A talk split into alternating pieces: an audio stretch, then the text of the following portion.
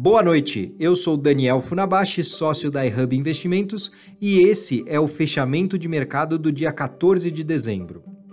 O Ibovespa não conseguiu manter vantagem sobre o mercado internacional e zerou os ganhos vistos mais cedo, com a pressão negativa vinda de Nova York após divulgação do dado de inflação ao produtor nos Estados Unidos, que veio acima do esperado o índice fechou em queda de 0,62% aos 106.715 pontos. Entre as maiores altas tivemos Marfrig, com alta de 6,80%, JBS, que subiu 5,34%, e BRF, em alta de 3,73%.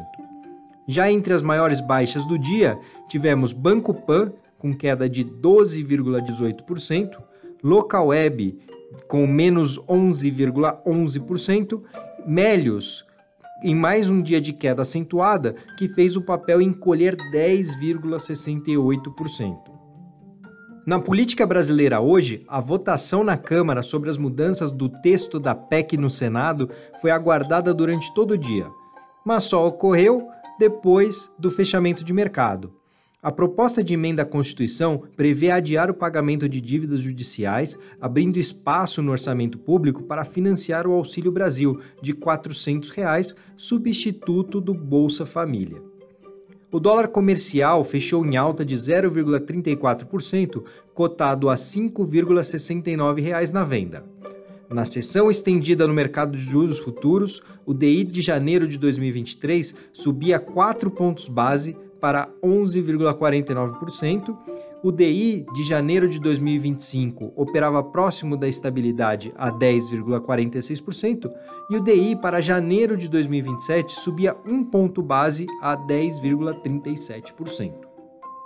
No lado dos mercados globais, o dia também foi de queda nesta terça-feira. As bolsas americanas recuaram com a inflação ao produtor mais alta e na espera por decisões do FONC, o Dow Jones fechou em queda de 0,30%, o S&P caiu 0,74% e a Nasdaq, bolsa da tecnologia, fechou em queda de 1,14%.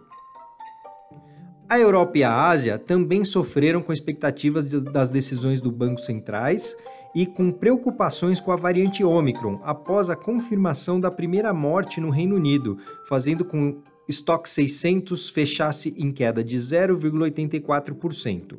No Japão, a Nikkei fechou em queda de 0,73% e na China a bolsa de Xangai caiu 0,53%. E para encerrar, no mundo das criptomoedas, o Bitcoin subiu 2,37%, sendo cotado a R$ 276.397 e o Ethereum subiu 0,61%, cotado a R$ 22.028. O NCI, índice das principais criptomoedas, subiu 2,37%, acompanhando o Bitcoin. O destaque ficou para a Nike, que anunciou a compra de um estúdio de NFTs, que são tokens não fungíveis, para poderem expandir para o metaverso. Bom, por hoje é só. Obrigado por ouvirem. Uma boa noite.